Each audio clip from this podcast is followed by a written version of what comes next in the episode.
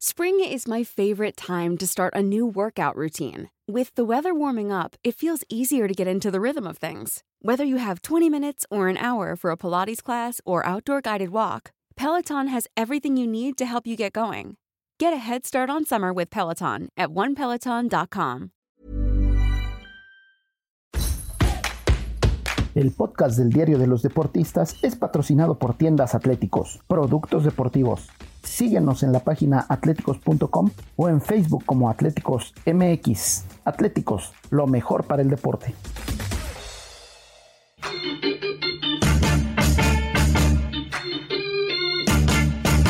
Esto, el diario de los deportistas.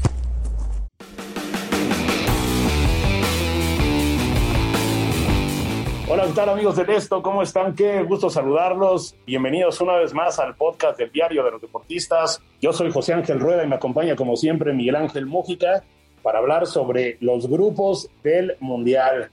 Ya se llevó a cabo el sorteo mundialista, ya la suerte ya fue echada. Un grupo complicado, parte del grupo C, eh, Argentina, Arabia Saudita, Polonia y México. Presidente de la Federación Mexicana de Fútbol. Difícil, yo creo que no hay grupo fácil, pero enfrentar a Polonia, enfrentar a Argentina son retos grandes y enfrentar a Arabia Saudita pues tiene su grado de incógnita, lo cual también lo hace un partido complicado, así es que hay que prepararse muy bien y tener una gran Copa del Mundo. Mi querido Miguel, qué gusto saludarte. ¿Cómo ves ese grupo? ¿Cómo viste todo el sorteo? Sí, claro, mi querido Ángel, el sorteo que, híjole, nos, nos paraliza a todos, ¿no? Estar viendo que sale la bolita acá, que sale la bolita por acá, que tal se enfrenta tal. Eh, ese grupo, el de México, pues está duro, pero ¿qué me dices ese enfrentamiento entre España y Alemania? Híjole, vienen partidos muy emocionantes, mi querido Ángel, pero centrándonos primero en la selección, bueno, yo creo que el grupo es complicado, pero pues entonces si no quieres un grupo complicado, ¿a qué vas a este tipo de competencias, no? Para mí es mejor que se enfrenten contra las mejores selecciones del mundo y saber de verdad en dónde está parado el fútbol mexicano.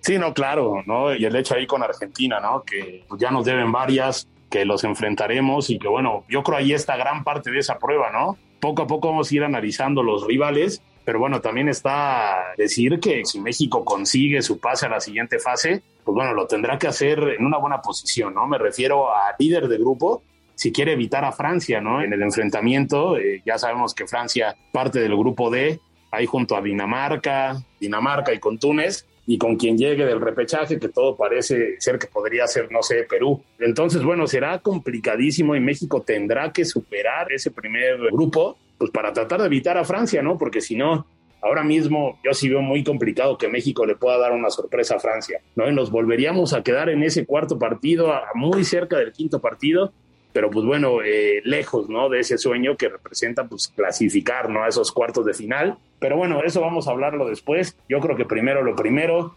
México debutará contra Polonia, la Polonia de Lewandowski. ¿Cómo ves, Miguel? Muchos hablan de que no, Lewandowski, es que es un equipo complicadísimo.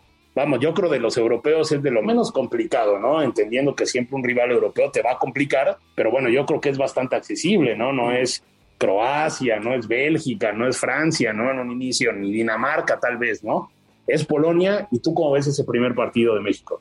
El juego va a ser apretado porque el estilo polaco pues, es de fortaleza, es siempre buscar el choque uno contra uno y ahí México debe de ser muy liviano. O sea, México debe, si las lesiones respetan a los mexicanos, pues yo creo que ahí Tecatito y el Chucky se pueden dar un festín, pero hermoso, ¿no? Ya dependerá de cómo lleguen los dos, eh, las lesiones, etcétera, etcétera. Pero si no, pues también Uriel Antuna, Alexis Vega, todos estos jugadores mexicanos livianitos que siempre son verticales, pueden ser clave en este partido. Ahora, el tema es no competir tanto físicamente con ellos. Eh, la central va a ser una de las cosas que Martino debe de tener en consideración, ¿no? Si, si ves a Lewandowski, pues es un tipo fuerte, un tipo que sabe ganarte las pelotas y si pones a Néstor Araujo, si pones a Johan Vázquez, si pones a César Montes, pues tienen que saber que van a competir eh, de igual a igual y que tienen que decirle al mejor delantero, yo creo que el de la actualidad, delantero punta, yo creo que es el mejor sin dudarlo, que le tienes que competir, ¿no?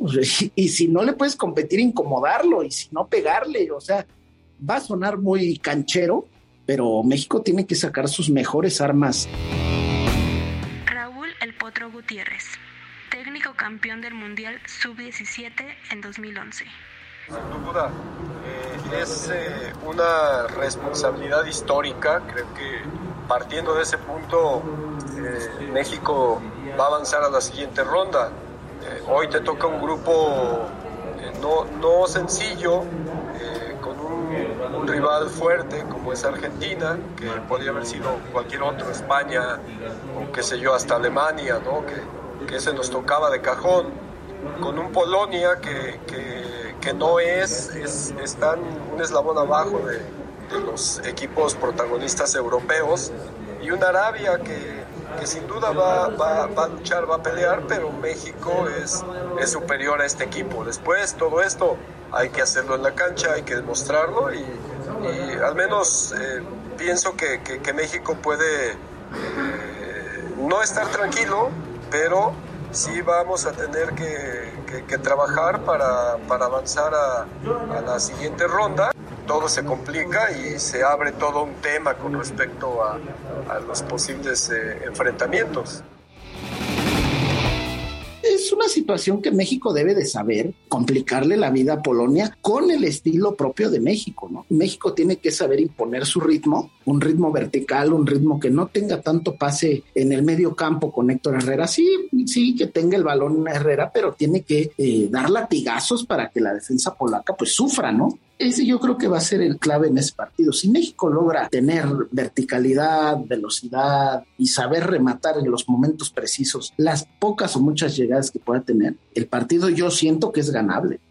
Sí, no, desde luego, yo, yo también coincido contigo en que es ganable, más allá de la calidad de jugadores de Polonia, muchos son individualidades, ¿no? Y México tendrá que apelar a su trabajo en equipo, a las individuales que también tenga para poder competir. Yo también lo veo ganable aunque ojo, ¿no? No nos podemos confiar, ¿no? Yo me acuerdo que en el Mundial de, de Rusia, todo el mundo decíamos, bueno, se pierde con Alemania, se gana o se empata con Suecia, y pues bueno, ahí en esa confianza muchas veces te llevas una decepción, ¿no? Aunque bueno, si nos vamos un poco a otros mundiales, por ejemplo, en Brasil se le ganó a Croacia, se le ganó de buena forma, en Francia 98 también se le compitió a Bélgica, Países Bajos, se le ha competido también a Italia, ¿no? Francia, ¿no? Que a, se a le ganó Francia se le ganó, así es. Entonces, bueno, yo creo que México tiene todo para poder llevarse ese triunfo, que desde luego podría determinar la, fase de grupos, ¿no? Porque en teoría, eh, estamos hablando de supuesto, ¿no? No sabemos qué va a pasar hasta ese momento, pero bueno, en teoría México abre el Mundial contra el que le va a competir ese segundo lugar de grupo. Ya si le ganas a Polonia, llegas motivadísimo contra Argentina y contra Argentina es un buen partido que yo creo que también se puede hacer siempre y cuando México juegue muy concentrado porque contra Argentina lo que nos ha perdido son desconcentraciones, ¿no? Y el golazo de Maxi, que lo recuerdo con tristeza y con pesar y con enojo, pero bueno, el otro partido en Sudáfrica, pues bueno, fueron errores de México, errores del árbitro y errores que costaron caros, ¿no? Entonces, tú como ves ese partido de México contra una enrachada Argentina, habrá que ver cómo llega, pero bueno, yo creo que Argentina ya no es la Argentina que casi se queda fuera de la fase de grupos de Rusia, ¿no? Creo que esta Argentina sí es mucho más confiable, ¿no? ¿Cómo ves todo ese duelo?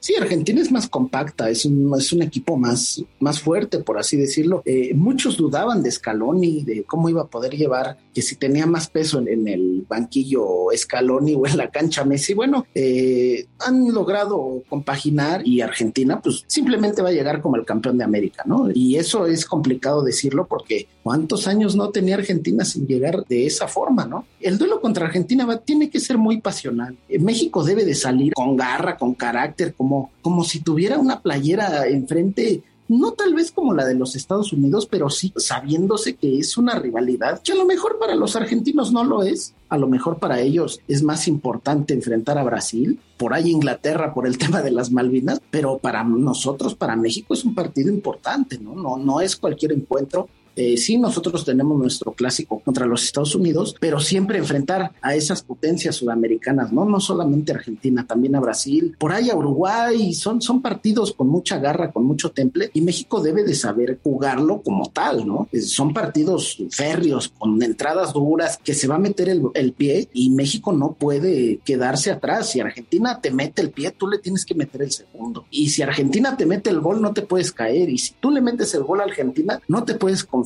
Como dice, son, son situaciones de juego, de mucha concentración, pero México tiene que salir a mostrarle a Argentina que no le teme, porque que muchos en Argentina, por ahí el Dibu Martínez que dice que va a ser muy fácil. Esperemos que sea muy fácil, esperemos que sea muy fácil, que México hable en la cancha, que no hable fuera de ella como lo había dicho el, técnico croata en Brasil, ¿no? Este, a ver si no le tiemblan las piernas a los mexicanos. Bueno, pues esperemos que a ver si nos vuelven a temblar como en esa ocasión, ¿no? Que Andrés Guardado, pues hasta se los reflejó en el, en el festejo de gol, ¿no? Va a ser un partido bastante intenso. Fíjate, ahorita hablando del juego ya sale y sale ese fulgor contra una selección argentina que, ojo, yo no estoy diciendo que odiamos a los argentinos, no, al contrario, todos los latinoamericanos somos hermanos, pero dentro de la cancha, pues mis queridos argentinos, eh, va a ser una pena porque yo siento que México va a competir y en una de esas puede dar una sorpresota. ¿eh?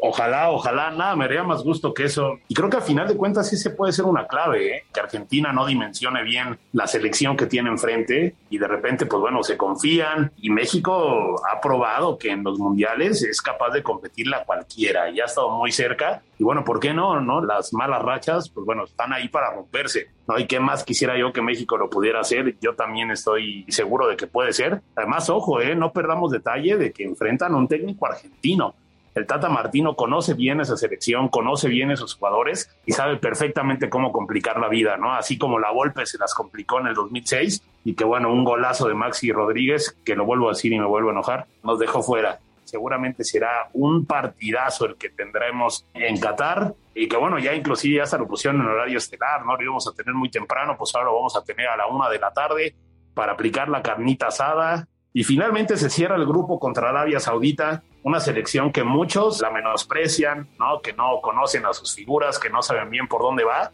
pero bueno, no será nada sencilla, no hemos visto que Arabia Saudita lleva una buena progresión, inclusive en mundiales menores, y que va creciendo, va creciendo, va creciendo y que bueno, seguramente con el apoyo eh, geográfico también, porque estarán muy cerca de casa, seguramente saldrán a todo. México parece partido de esos partidos trampa, ¿no? Porque puede ser que ya llegue clasificado o puede ser que llegue buscándose su boleto y pues bueno, muchos piensan que ya son tres puntos seguros, pero no creo que sea así, ¿no? Habrá que jugar y habrá que ganar. Y es de esos clásicos rivales que en una de esas te confías tantito y te complican la vida, ¿no? Sí, los Saudis en su eliminatoria, pues tampoco es que haya sido muy complicada, ¿no? No se pasearon, no se pasearon, pero sí en siete, ocho encuentros que definieron, ganaron seis, empataron uno y perdieron uno. O sea, tampoco estamos hablando de una selección cualquiera, ¿no? Por algo está en el Mundial. Escuchábamos al técnico, al técnico francés de esta selección que, que decía, pues nosotros vamos a disfrutar, ¿no? Eh, nos gusta el grupo, eh, Lewandowski, por ahí Lionel Messi, el grupo de México, etcétera, etcétera.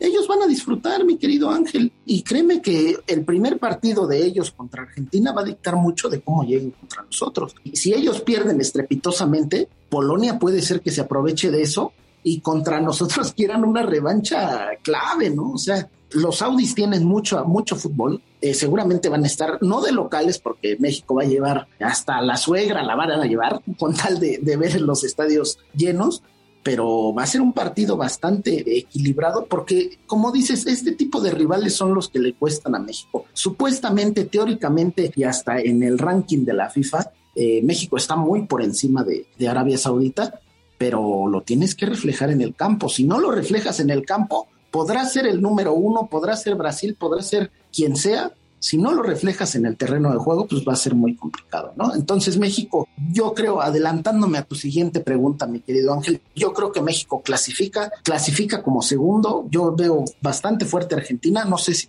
le podamos arrancar un puntito a Argentina, pero yo creo que México avanza y bueno, ya hace rato estabas diciendo que Francia, que no sé qué, pues también hay que ver a los otros grupos, mi querido Ángel. Alemania llegaba como campeón del mundo y se quedó fuera, ¿no? Hace un par de mundiales. Entonces, pues hay que verlo, ¿no? Hay que verlo, hay que palpar, digo, con Mbappé y con etcétera, etcétera, se ve complicado pero pues uno nunca sabe y, falta bastante tiempo. No sabemos si de verdad vaya a llegar Mbappé, no sabemos si va a llegar Benzema, no sabemos si va a llegar Griezmann. Es más, no sabemos si va a llegar Lewandowski, no sabemos si va a llegar Messi o de nuestro lado, ¿no? Si va a llegar Herrera, si va a llegar Ochoa, si va a llegar Jiménez. Yo creo que es que tenemos que disfrutar del Mundial e ilusionarnos como siempre, ¿no? Con el tricolor, porque eh, tal vez el camino no fue el deseado, los números prácticamente dicen que sí, pero, pero el camino a lo mejor con el estilo de juego del Tata no fue el deseado, pero eso ya se quedó atrás y tenemos que mirar hacia el futuro, del presente al futuro Y México, a mí, por lo menos a mí, mi querido Ángel, no sé si a ti, a nuestras productoras y a la gente que nos esté escuchando le ilusionen, pero a mí, a mí sí. ¿Habrá quinto partido o no para México, ya que te veo tan ilusionado? Híjole, pues es que sí depende mucho de todo lo que suceda. Sí, imagínate que en una de esas Túnez resulta la mejor selección del grupo. Si nos toca Túnez, pues yo creo que estaría muy bien, ¿no? Pero, pero bueno, vamos a ser sinceros, pues Dinamarca, Francia son los que apuntan a ser los, los buenos en el, en el grupo del cruce de México. El quinto partido es un sueño, mi querido Ángel, pero soñar no cuesta nada, ¿por qué no, no? Vernos ahí. Sí, no, desde luego, soñar no cuesta nada, aunque yo creo que México lo tiene que ver así, es decir, evidentemente cada que es un mundial, la selección piensa, y yo estoy seguro que así es, los jugadores van con la idea de poder ser primeros de grupo y todo, ¿no? Eh, sin embargo, yo creo que ya al momento de analizar ya bien el quinto partido, pues bueno, México ahí debe de, de salir con la idea de que tiene que quedar en primer lugar de grupo, como sea. ¿Y esto a qué me refiero? A que México cuando tenga la posibilidad de golear, que golee ¿no? Que si ante Polonia tiene la oportunidad de meter dos goles, tres goles, que lo haga. Que si ante Arabia Saudita puede meter cuatro, que lo haga.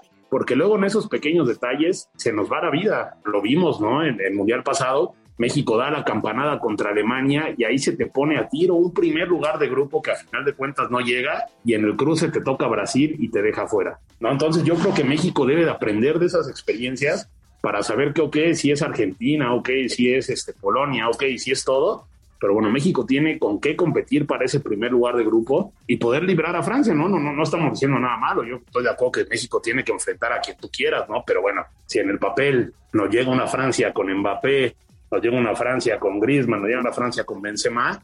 No, no pero ¿por qué, Ángel? Pues si se le pudo ganar a, antes a, a Francia. Digo, las versiones son completamente distintas, pero, pero ¿por qué? ¿Por qué temerle a Francia? ¿Por qué temerle a Dinamarca? No, son selecciones fuertes, sí, pero pues un país netamente futbolero como el nuestro, no te creas, o sea, muchas veces el escudo juega a veces en, en algunos partidos, en otros los aficionados juegan en México, a la par de Argentina, hasta ahorita son las selecciones que más aficionados van a tener. Obviamente, sin incluir a Qatar, a los propios Arabia Saudita que van a estar ahí muy cerquita, pero México y Argentina son los que van a llevar más. ¿Y por qué no? no? Que la gente pese, que la gente dé, obviamente respetando y siempre con la tranquilidad y la sapiencia de que vamos a disfrutar de una fiesta, pues ¿por qué no? no? México puede y tiene el fútbol para eh, superar, digo, no sé si a la campeona del mundo, pero pero competirle eso estoy seguro. Así es. Bueno, ¿qué más, qué más quisiéramos, mi querido Miguel? Pero bueno, vamos ya a pasar ahora sí al análisis, eh, no de cada grupo, porque nos llevaríamos tres podcasts, este, y creo que el tiempo apremia. Pero, eh, a ver, ¿tú cuál ves el grupo de la muerte? ¿Hay grupo de la muerte o más bien todos quedaron muy parejos? Eh, yo también coincido contigo en el que el partido más atractivo de esta fase de grupos, sin lugar a dudas, va a ser ese España-Alemania porque seguramente también eh, determinará mucho en qué lugar queden en ese grupo y el choque que tienen, el cruce que tienen es durísimo, ¿no? Con Bélgica y Croacia, dos elecciones sumamente complicadas, aunque yo sí por encima a Bélgica.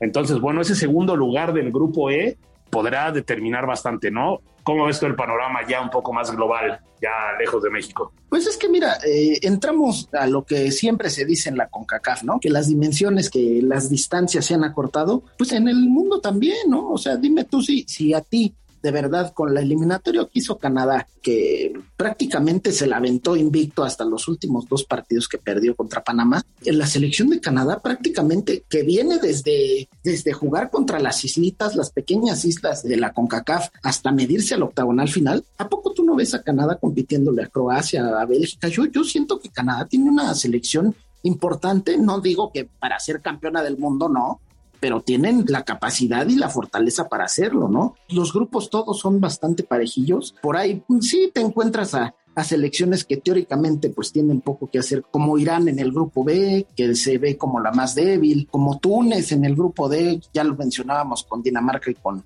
y con Francia. Por ahí, no sé, en el resto de grupos tendremos que ver el primer grupo, ¿no? El grupo A que, que está pues bastante equilibrado, yo creo, con Qatar, Ecuador, Senegal y los Países Bajos. Digo, los Países Bajos suenan como los que se deben de llevar el grupo sin ningún problema, pero dime tú, o sea, Qatar fue a competir a la Copa América cuando fue invitado. Ecuador tiene una selección bastante fuerte y con velocidad como se caracterizan. Y Sadio Mané liderando a los Leones, pues va a ser complicadísimo, ¿no? Es, es muy difícil dar una, una propuesta de, quién puede ser campeón, pero pues no podemos dejar de fuera a los de siempre, ¿no? A Brasil, a España, a Francia, a Argentina, Inglaterra, por ahí Portugal con CR7, eh, Uruguay, ¿no?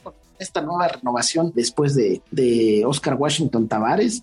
Eh, la verdad es que el mundial a mí me ilusiona, lo veo parejo. Hay, hay grupos muy, muy parejos como ese Portugal, con Uruguay, con Corea del Sur con la propia Gana, ¿no? Que recordemos esos cuartos de final entre Ghana y Uruguay con la famosa mano de, Luis Suárez y con el penalti de locura de, de, pues, de quién más, ¿no? De Loco Abreu, Lupanenka, híjole, eh, van a ser partidos increíbles. Ángel, nos viene un mundial extraordinario que debemos de disfrutar todos. Y yo, pues si pongo mi fichita en alguien, pues es a Brasil, ¿no? Brasil no por nada es el número uno del mundo, ya desbancó a Bélgica, tiene una selección poderosísima, tiene a Neymar y a Vinicius Junior, o sea, empiezas a juntar los nombres y, y se ve espectacular. El yoga bonito tal vez no es su característica con Tite, pero los resultados hablan por sí solos, ¿no? Es un Brasil sumamente compacto, ¿no? Eh, que sabe jugar muy bien, eh, como tú dices, no tan espectacular, yo también, si le de poner una fichita a algún equipo, sería Brasil. Yo veo a dos candidatas muy, muy, muy fuertes. Unas Brasil y otras Francia. También imagínate una final entre ellos, ya viendo más a profundidad en los cruces. Me parece que no chocan, no habría que ver. Pero yo, imagínate una final entre Brasil y Francia, sería espectacular, ¿no? Eh, esa reedición de la Copa del Mundo de, de 1998 y que bueno, podría ser ahí la revancha, ¿no? Para los brasileños. Sería espectacular. Yo no sé si España, yo España lo veo muy, muy verde todavía, más allá de que la juventud a veces es una virtud. En este caso, bueno, en una Copa del Mundo yo creo que puede llegar a afectar. Y pues bueno, Alemania nunca se puede descartar, ¿no? Más allá que tampoco llegan en un gran nivel, pero bueno, Alemania no se puede descartar y será una Copa del Mundo impresionante, yo coincido contigo, será para disfrutarse, allá los aficionados de los deportes, ¿no? En una en una época extraña. Entonces, bueno, ahí imagínate para quien le gusta todos los deportes, pues bueno, tendrá fútbol, tendrá básquetbol, tendrá fútbol americano y será una locura, ¿no? Ahí ver qué es lo que uno decide ver, aunque yo coincido con ustedes siempre, la Copa del Mundo siempre será el evento rey, ¿no? Junto a los Juegos Olímpicos, pero ahora toca mundial y hay que disfrutarlo. Y además, mi querido Ángel, no hay que olvidar que para nosotros los románticos, pues que prácticamente es la despedida de Cristiano Ronaldo y de Lionel Messi como pues, los mejores futbolistas que marcaron una época, ¿no? Eh, muchas veces se comparan los dos, eh, yo creo que son diferentes estilos. Messi para mí es el mejor futbolista, pero Cristiano es el mejor atleta. Entonces son situaciones que, que se van a vivir. Imagínate qué historia, ¿no? Que Messi o que Cristiano se llevaran la Copa del Mundo. Sería fantástico, ¿no? Sería para narrarlo porque eh, CR7 pues ha, transformó a su selección, ¿no? Eh, sí está bien que Eusebio fue un antes y un después de Portugal, pero Cristiano puso en el mapa Portugal de verdad. Les dio títulos, algo que Eusebio, bueno, pues no, tuvo gran fortuna. Y qué decir de Messi, ¿no? esa revancha que tiene, ya si logra la Copa del Mundo, yo creo que ya lo puede sentar con Pelé, ya lo puede sentar con, con Diego Maradona en la misma mesa. Eh, a Cristiano no, no, no sé del todo si, si ganando la Copa del Mundo lo podría sentar ahí son diferentes jugadores, pero los dos eh, van a decir adiós. Lastimosamente, sus carreras nos entregaron de todo, mi querido Ángel, y, serán las últimas. Todavía no es el momento, pero gracias Cristiano, gracias Leonel por, por tantas tardes de fútbol y, y, ahora cerrarlo con un mundial, verlos de cierta forma todavía en plenitud, ¿no? A lo mejor no es el mismo Cristiano que arrancaba y se llevaba a todos, o el mismo Messi que driblaba por aquí y por allá, pero eh, verlos liderar una vez más a sus selecciones. Va a ser algo muy emotivo, ¿no? Así es, a, ver qué nos depara el destino, mi querido Muji, será sensacional. Imagínate que si nos cuenten esa historia de que alguno de los dos eh, se corone, pues bueno, sería de cuento, ¿no? De película. Una final entre ellos, ¿no? Una final entre ellos, imagínate, ¿no? Sería, sería soñado. Así que bueno, Miguel, ya llegamos al final de este podcast. Eh, no sin antes escuchar, como siempre, las recomendaciones, ¿no? ¿Dónde nos pueden escuchar? Sí, nos pueden escuchar en diversas plataformas como Spotify, Deezer, Google Podcast, Apple Podcast, Acas y Amazon Music. Escríbanos a podcast.com.mx y síganos en arroba podcastom. Mi querido Ángel, no queda de otra. Disfrutar del fútbol, disfrutar del Mundial, disfrutar de la Copa del Mundo. Ahí escríbanos cuál es su favorito para ustedes. Vemos a Brasil, vemos a, a España, por ahí a Francia pues hay que soñar con Mexiquito, ¿no? México puede dar una campanada y ojalá, ¿no? Que nos hagan soñar como, como cada cuatro años sucede, ¿no? Así es, que nos hagan soñar, porque para eso son los mundiales, para disfrutarse, para imaginar. Así que ya veremos, mi querido Miguel. Muchísimas gracias, como siempre, por su tiempo. Gracias a Natalia Castañeda y a Janari Araujo en la producción. Los invitamos a que escuchen los podcasts de la Organización Editorial Mexicana, ahí las claves del mundo y otras tantas producciones más que tenemos para ustedes, para que estén enterados de todo lo que ocurre alrededor del mundo. Yo soy José Ángel Rueda y nos escuchamos la próxima. Muchas gracias.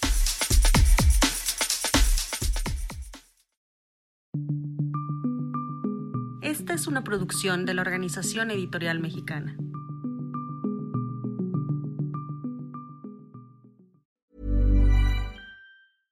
Hey, folks, I'm Mark Marin from the WTF Podcast, and this episode is brought to you by Kleenex Ultra Soft Tissues your ally to help tackle your allergy symptoms this season. I love the change of seasons, but nobody loves pollen and all those other things floating in the air that make you sneeze during this nice weather. Kleenex Ultra Soft tissues are hypoallergenic and allergist approved. So fight back against watery eyes and runny noses without worrying about irritating your skin. For this allergy season, grab Kleenex and face allergies head on.